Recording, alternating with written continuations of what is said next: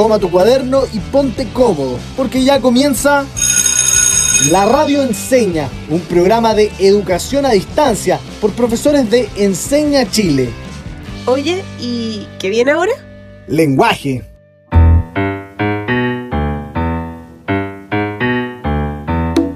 Hola a todos, bienvenidos a la clase radial más entretenida del mundo, la radio enseña lenguaje. Soy la profe Pepi y hoy me acompaña la profe Mónica. ¿Cómo estás? Hola Pepi, yo estoy muy bien y feliz de poder compartir con ustedes esta media hora de clase a través de la radio. Estamos a punto de comenzar, pero antes de partir les recordamos que nos pueden seguir en nuestro Instagram, arroba la radio con N en vez de ñ. Estaremos leyendo todos sus comentarios en nuestro inbox. Y ahora vamos con los titulares del día de hoy. En el capítulo de hoy, evaluaremos diferentes tipos de propaganda y publicidad. Los conceptos claves que revisaremos hoy son publicidad y propaganda. Y las preguntas que vamos a responder son, ¿qué es una publicidad y una propaganda? ¿Qué métodos de persuasión utilizan? ¿Cuál es el fin de cada uno de ellos? Y llegó el momento. Preparen su lápiz y papel, siéntense cómodos porque comenzamos en 3, 2, 1. Bienvenidos a la radio enseña lenguaje. En el programa anterior reflexionamos sobre la realidad a través de las propuestas de relatos distópicos y utópicos. Y si no pudiste escuchar el programa anterior, lo puedes encontrar en nuestra página web www.encenachile.cl o en Spotify. Para escucharlo, solo debes buscar la radio enseña y vas a poder disfrutar de todos los otros programas de lenguaje. Y ahora vamos a conversar sobre el tema de hoy, que es la publicidad y la propaganda. Uy, me encanta ese tema, porque una vez que sabemos evaluarla de forma crítica, no hay forma de que nos puedan pasar gato por liebre. ¿Y qué tiene que ver el gato aquí? Nada, es una forma de decir que no nos van a poder mentir, porque han existido casos de publicidades que mienten por vender sus productos y la gente no evalúa eso antes de comprar el producto y cae. Por ejemplo, una marca de autos se enfrentó a la peor crisis de su historia cuando siendo el mayor fabricante de automóviles del mundo, tuvo que reconocer que instaló un software para esquivar controles medioambientales en 11 millones de vehículos diésel en todo el mundo y ellos se publicitan como un auto ecológico. Y las publicidades y propagandas buscan quedarse en nuestra mente e inducirnos a actuar de cierta forma. Por eso les preguntamos a nuestros estudiantes, ¿recuerdas alguna publicidad de memoria? ¿Por qué crees que aún la recuerdas? Es hora de él. ¿Cómo dice que dijo? Comenzamos con María Paula, de 17 años de la región metropolitana. La publicidad que yo recuerdo es la de Coca-Cola, la que ponen para la época de Navidad. Y creo que la recuerdo ya que a lo personal a mí me encanta demasiado la Navidad y pasar tiempo con mi familia. Y esta publicidad, cuando la veo, siempre como que me recuerdo cuando estaba yo con mi familia y teníamos momentos bonitos y nos divertíamos bastante y al ver esa publicidad eh, hace que el tiempo en familia para esa época sea mucho más bonita. Gracias. Ahora escucharemos a Benjamín, quien tiene 15 años y también es de la región metropolitana. Podría ser el comercial con respecto a la Navidad de Bill Pap. Me gusta la canción y el mensaje que te dan de, bueno, disfrutar la Navidad y pasarla bien con tus seres queridos, contarte con ellos. Por último, Bárbara Caro, de 17 años, de la comuna de La Granja. Uno de los comerciales que recuerdo perfectamente es uno que lanzó una tienda muy connotada este 2020 para el Día de la Madre. Todos sabemos el contexto en el que estamos viviendo hoy en día y particularmente este comercial, según mi opinión, se encargó en tan solo segundos de sacar todas nuestras emociones a flote. Como dije, dura solo un par de segundos y visualmente podemos ver varios pequeños videos en donde aparecen niños, niñas, mamás, abuelas, etc. Y de fondo podemos oír una tranquilizante y emotiva canción dirigida a ellas, nuestras mamás, aludiendo a lo importante, empoderadas, fuertes y luchadoras que son las mamás de Chile o el mundo. Muchas gracias a todos los estudiantes que nos enviaron su respuesta. Oye, Mónica, ¿te das cuenta de que hoy estamos bombardeados de avisos publicitarios y propagandísticos por todos lados? Compra aquí, usted no lo haga, lleve de lo bueno. Son frases que escuchamos más de alguna vez. Así es.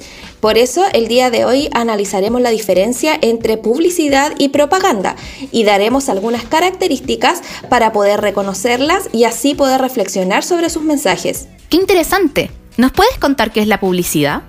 La publicidad es una técnica de promoción cuyo objetivo fundamental es informar al público sobre la existencia de bienes o servicios a través de medios de comunicación. La publicidad tiene fines comerciales y busca atraer a potenciales clientes. Oye, Mónica, ¿y por qué medios de comunicación podemos encontrar estos avisos? Antiguamente se encontraban en los medios de comunicación tradicionales como la prensa, la radio y la televisión. Pero hoy en día, gracias a los medios masivos digitales, los podemos encontrar en las diferentes redes sociales y plataformas, en formatos de afiches, videos o incluso audios. Tienes toda la razón. En algunas páginas de internet aparecen avisos que muchas veces tapan incluso lo que uno quiere ver. Y ahora, ¿Se te ocurre algún ejemplo de publicidad que me puedas contar? Sí, por ejemplo, Alexis Sánchez cuando aparece en televisión junto a sus perros Atom y Humber promocionando un alimento de mascotas. Ah, ya lo recuerdo. Así se nos ofrece un producto para que lo podamos comprar y el que aparezcan sus mascotas refuerza la idea de adquirirlo porque sus perros se ven sanos y felices comiendo este alimento. Además con la frase, porque detrás de un verdadero dog lover siempre hay un master dog. Nos reiteran que si amamos a nuestras mascotas, les debemos comprar este tipo de alimentos. ¡Wow! Ahora me queda súper claro ese concepto. ¿Y conoces información sobre lo que es una propaganda? Sí, mira, la propaganda es un tipo de aviso que no tiene un fin comercial. Su mensaje busca promover una ideología como lo son las campañas políticas, las religiosas, educativas, etc. Ah, no, espera. ¿Y si no quieren vender un producto? ¿Qué quieren lograr con el público? Lo que quieren lograr es generar un impacto en el público y que así puedan modificar su conducta u opinión frente a un determinado tema. Ah, entonces las propagandas pueden tratar sobre educación sexual, ambiental o ser sobre concientización sobre el consumo de drogas, alcohol o tabaco. Exacto. También pueden hablar sobre temas de discriminación racial, étnica o sexual, o también campañas de tipo político. Ahora que hablas de campañas políticas, me acuerdo que en el año 2005 el candidato a diputado Sergio Velasco de la Cerda pasó al recuerdo con su franja electoral de dos segundos donde decía trabajo, trabajo, trabajo. sí, sí, me acuerdo perfecto. En esa campaña, la potente frase debía plasmar sus argumentos de peso para que la ciudadanía votase por él. Aquí podemos ver claramente el concepto de propaganda, ya que se busca la adhesión de las personas a esta idea y así se pretende que voten por él. ¿Y recuerdas algún otro ejemplo de propaganda? Sí, en el año 1988 en nuestro país se comenzaron a realizar las campañas propagandísticas para aprobar o rechazar la continuación del régimen militar de Augusto Pinochet. Cierto, había dos campañas, la campaña del sí y la campaña del no. La campaña del sí tenía frases como por un Chile ganador, sí, mientras que el no tenía una frase que hasta nuestros días se recuerda. Chile, la alegría ya viene. En ambos ejemplos se buscaba motivar a la conducta de la ciudadanía para que fueran a las urnas a votar por la mejor opción. Ahora que recuerdo, en el año 2012 se estrenó la película chilena No, donde se analiza justamente cómo fue el proceso de la creación de las franjas propagandísticas. Así es, por lo que invitamos a todos nuestros estudiantes a ver este film para analizar cómo se fueron creando las propuestas de esa época. Oye, Mónica, yo sé de una profe que tiene muchos datos curiosos sobre nuestro tema de hoy. Ella es la profe Natalia, que viene con el Letra Datos. Y comenzamos nuestra sección más loca y entretenida del programa. Aquí vamos con Letra Datos.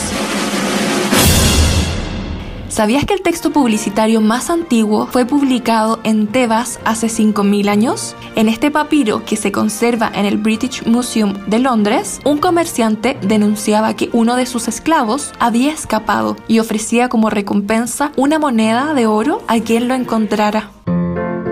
En Chile, la publicidad no tiene 5.000 años, pero también es antigua. Tiene su origen en el año 1812, cuando se creó el primer periódico de nuestro país, La Aurora de Chile. En un comienzo, los avisos publicitarios que se publicaban en él aparecían como columnas verticales. Tenían distintas tipografías para resaltar la información sobre los productos que se ofrecían y muy pocas veces incluían ilustraciones sencillas o imágenes que eran sacadas de publicidades extranjeras bastante distinto a lo que estamos acostumbrados a ver hoy en el diario, ¿no creen?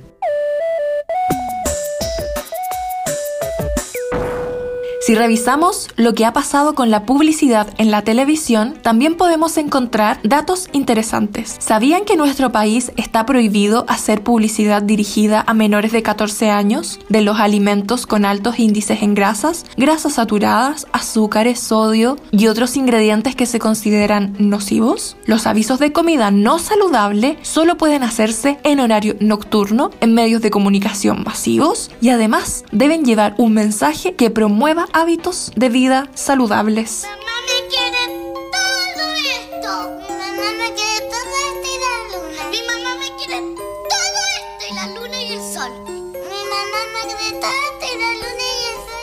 Además de eso, podemos encontrar comerciales que sin duda han quedado grabados en la memoria de los chilenos y las chilenas. Por ejemplo, en la década de los 90 salió al aire una publicidad de manjar, donde dos hermanos discutían sobre el amor que les tenía su mamá con frases como mi mamá me quiere todo esto y la luna y el sol y el gato. Mi mamá me da panqueques con manjar colún. Mi mamá me da torta con manjar colún. Y tal como ha salido en diversos programas de televisión, cuando se le pregunta a la gente por este comercial, incluso después de 20 años, recuerdan lo que decían.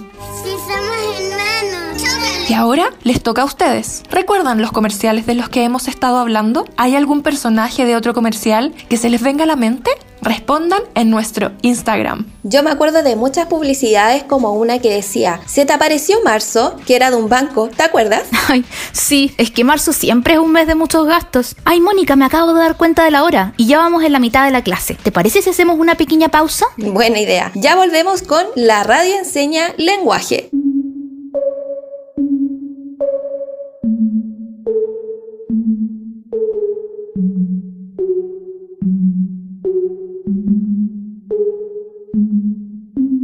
Breakfast at Tiffany's and bottles of bubbles. Girls with tattoos who like getting in trouble. Lashes and diamonds, ATM machines. Buy myself all of my favorite things. Been through some bad shit, I should be a savage. Who would've thought it turned me to a savage? Rather be tied up with calls and not strings. Write my own checks like I write what I sing. My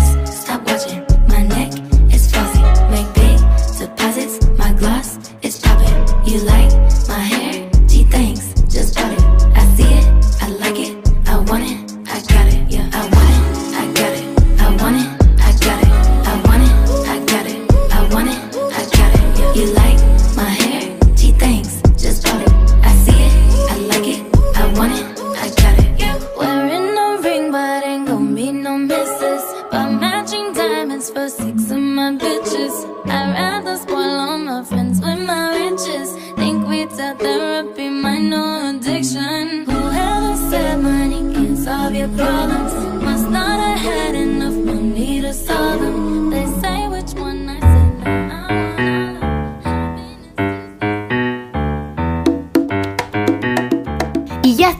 vuelta en la sala radial más entretenida del mundo, la radio enseña lenguaje. Así es, hoy estamos hablando sobre la publicidad y la propaganda. Hablamos sobre sus definiciones, características y también sus diferencias. Conocimos que la publicidad es una técnica de promoción cuyo objetivo fundamental es dar a conocer un producto o servicio para vender. Y lo que busca la propaganda es promover distintos tipos de pensamiento político, religioso o de cualquier otro tipo. Ahora, el desafío es lograr evaluar diferentes tipos de propaganda y publicidad con actitud crítica, para que no nos pasen gato por liebre.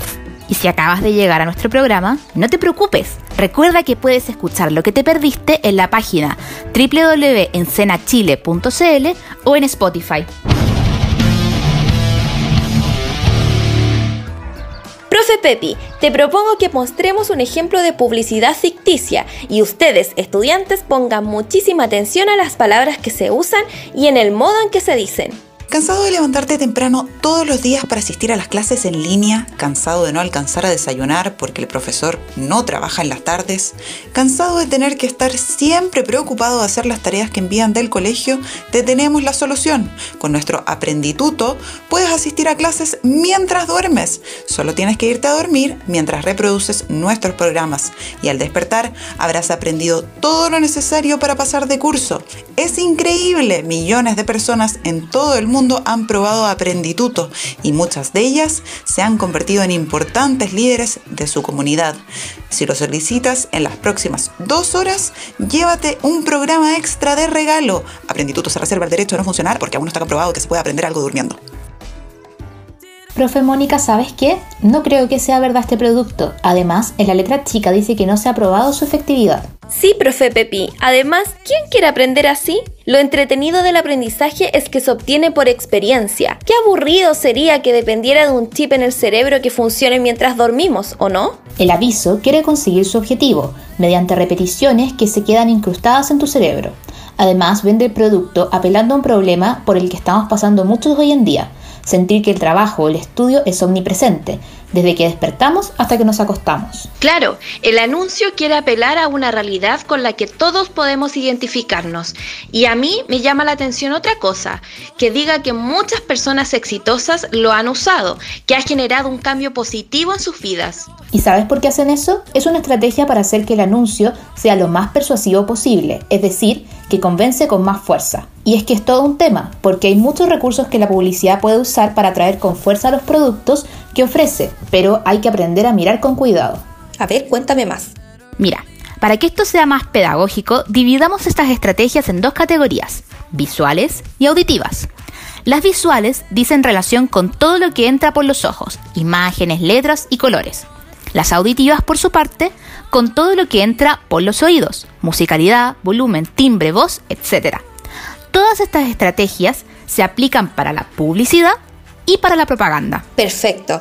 Y me imagino que las mejores publicidades y las mejores propagandas son las que emplean estas estrategias de la manera más llamativa posible. Exacto.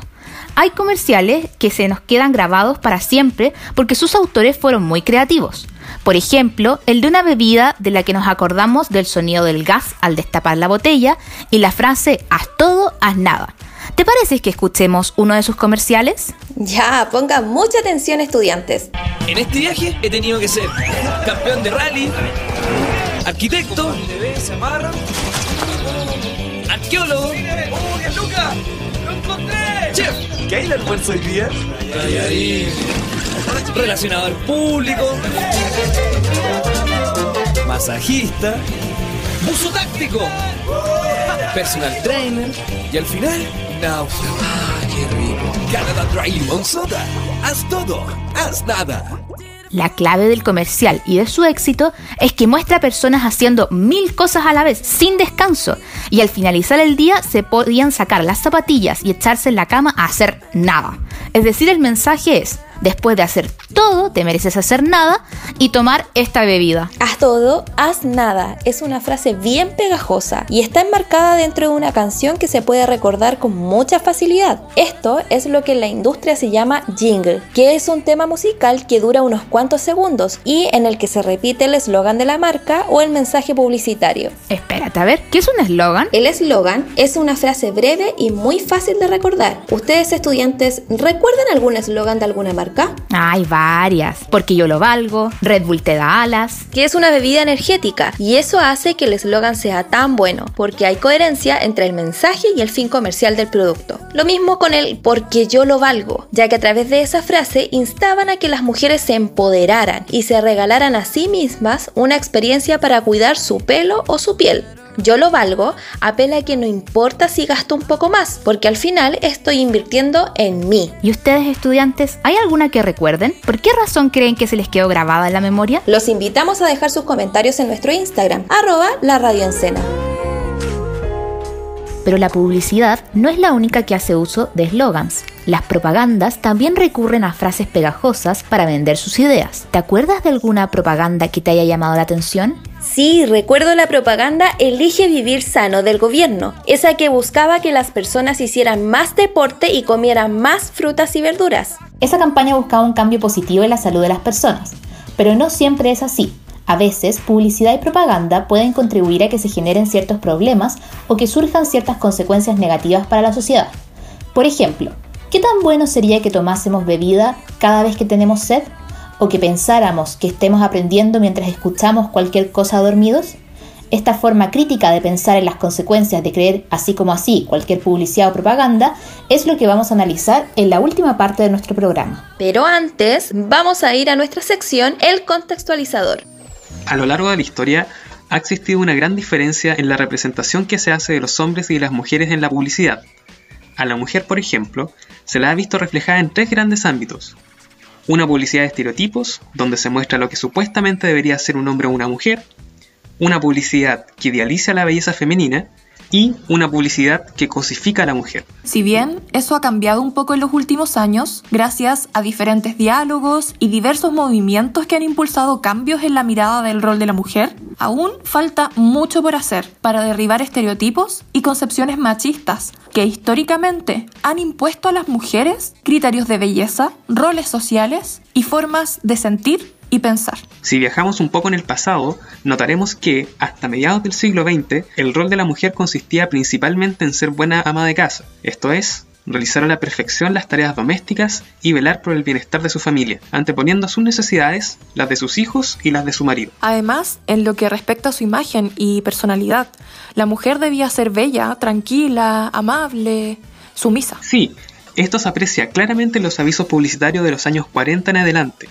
en aquella época podemos ver que la publicidad incentivaba a las mujeres a insertarse en el mundo laboral para ocupar cargos como subordinadas, mientras los hombres iban a la guerra.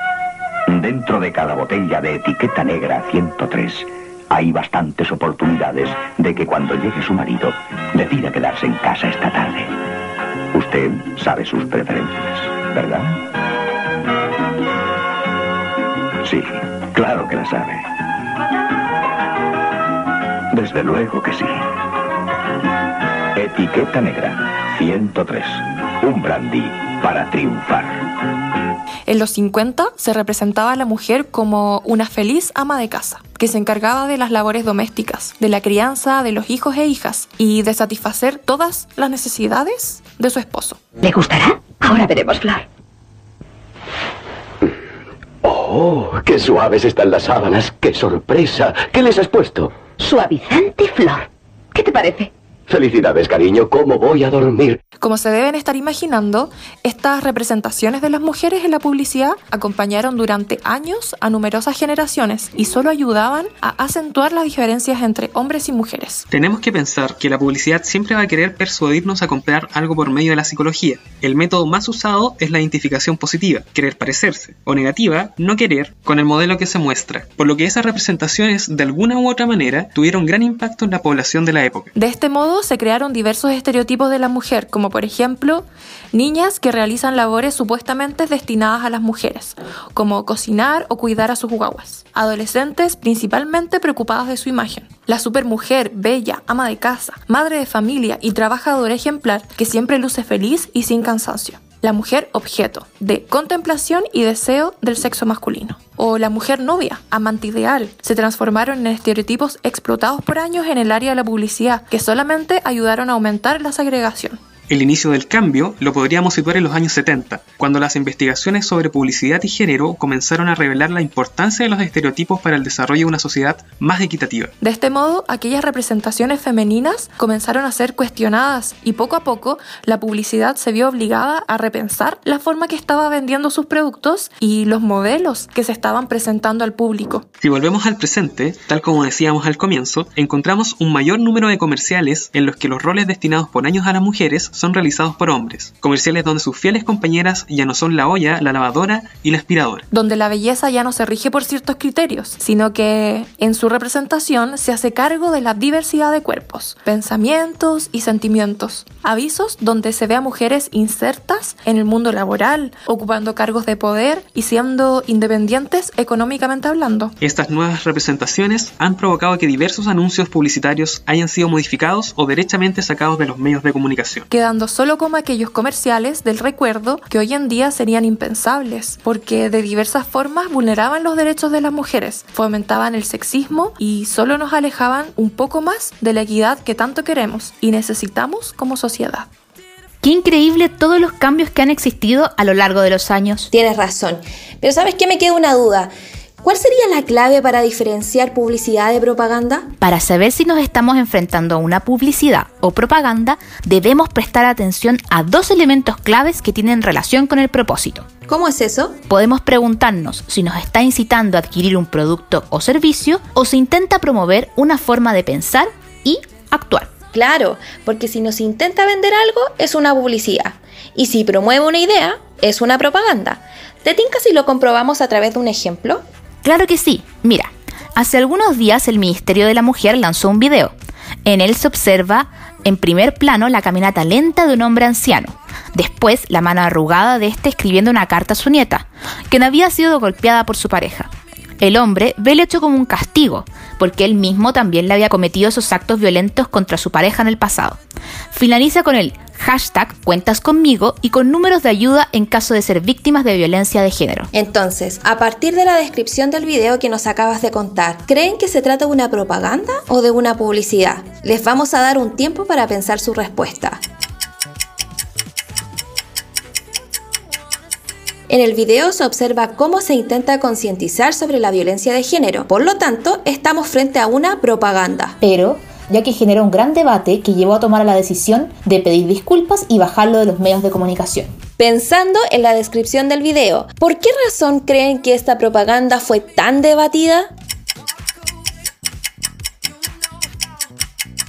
Tiempo. Creo que sé la respuesta, Pepi. Se me ocurre que los comentarios deben haber apuntado hacia la figura protagónica, ya que centra su atención en el agresor y no en la víctima. Aceptaste. De hecho, causó mucho revuelo, ya que hacía el llamado de reflexionar ante el arrepentimiento del agresor, el que se observa en la carta. ¿Sabes? Acabo de recordar un dato. Según un estudio de la Universidad del País Vasco, solo un 34% de los adolescentes detecta el sexismo en la publicidad y en la propaganda. Eso es muy triste, Mónica. Es que es una parte de nuestra cultura arraigada durante años. Ahora, continuando con nuestro análisis, veamos el lenguaje que utiliza. Vamos a escuchar un extracto de la carta que leía el abuelo a su nieta.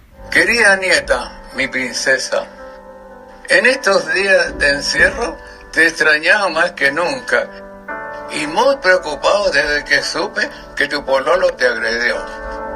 Me duele el alma lo que te pasó.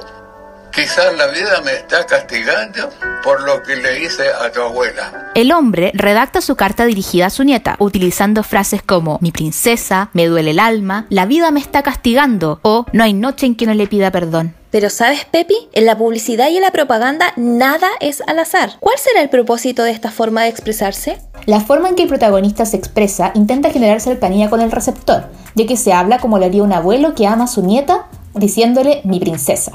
Y esa cercanía que se intentó generar con el receptor fue lo que generó más discusión en las redes sociales. Sí, además se enfoca en transmitir el supuesto arrepentimiento, ya que piensa que todo es un castigo. Dicho en palabras simples, su objetivo es generar compasión en el receptor, o sea, en nosotros. Eso no es todo. Tanto la publicidad como la propaganda buscan atraer nuestros sentidos, por lo que el video va acompañado de una música orquestada con un ritmo lento y melancólico, unida a la imagen de una figura anciana y de voz pausada. Oye, ¿y por qué razón crees que se optó por estos sonidos y la imagen? Es porque estos elementos buscan enfatizar el sentimiento de compasión, ya que se nos muestra a una persona vulnerable y arrepentida. En esta propaganda nos enfrentamos a la presencia de la figura estereotipada del anciano. ¿Qué se les viene a la mente cuando hablamos de ancianos? ¿Le atribuyen alguna característica particular?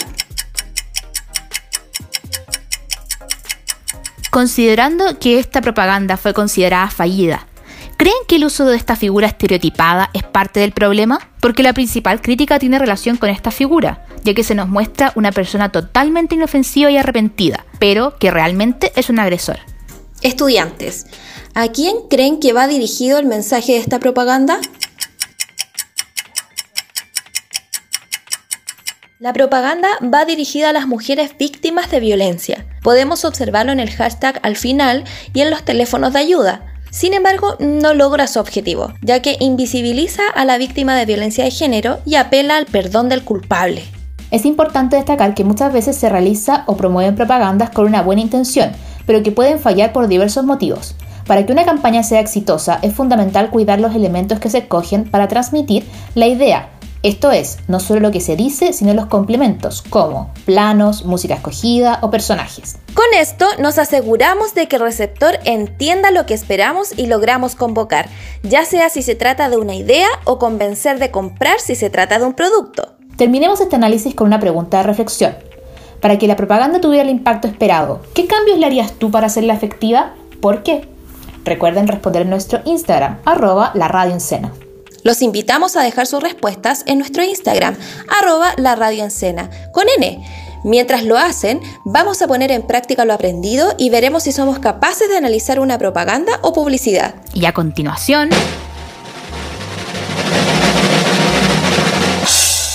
Vamos entonces con el pregúntame. Para ello, debes prestar atención a la descripción que leeremos e intentar identificar si corresponde a una publicidad o a una propaganda. Aló. Hola, mi amor. ¿Qué te pasa? ¿Cuántas veces te he dicho que no me llames acá a la oficina? Imagínate si nos pillan. ¿Qué van a decir? ¿En qué nos van a pillar? ¿Soy tu mamá, tonto? Eh, no. He equivocado. Una garganta con molestias provoca otras molestias. Freshmel, el sabor del alivio que cuida tu garganta. Primero, identificamos si es una publicidad o propaganda. Finalmente, ¿consideran que es una publicidad que logra su objetivo? ¿Por qué? Los invitamos a dejar sus comentarios en nuestro Instagram, arroba la radio en. Mónica, ya pasó media hora. No, yo lo estaba pasando tan bien. Los esperamos la próxima semana con más historias sobre el lenguaje y la comunicación. Un abrazo para todos. Termina la clase y parte el recreo. Descansa. Nos vemos mañana a esta misma hora en la radio Enseña.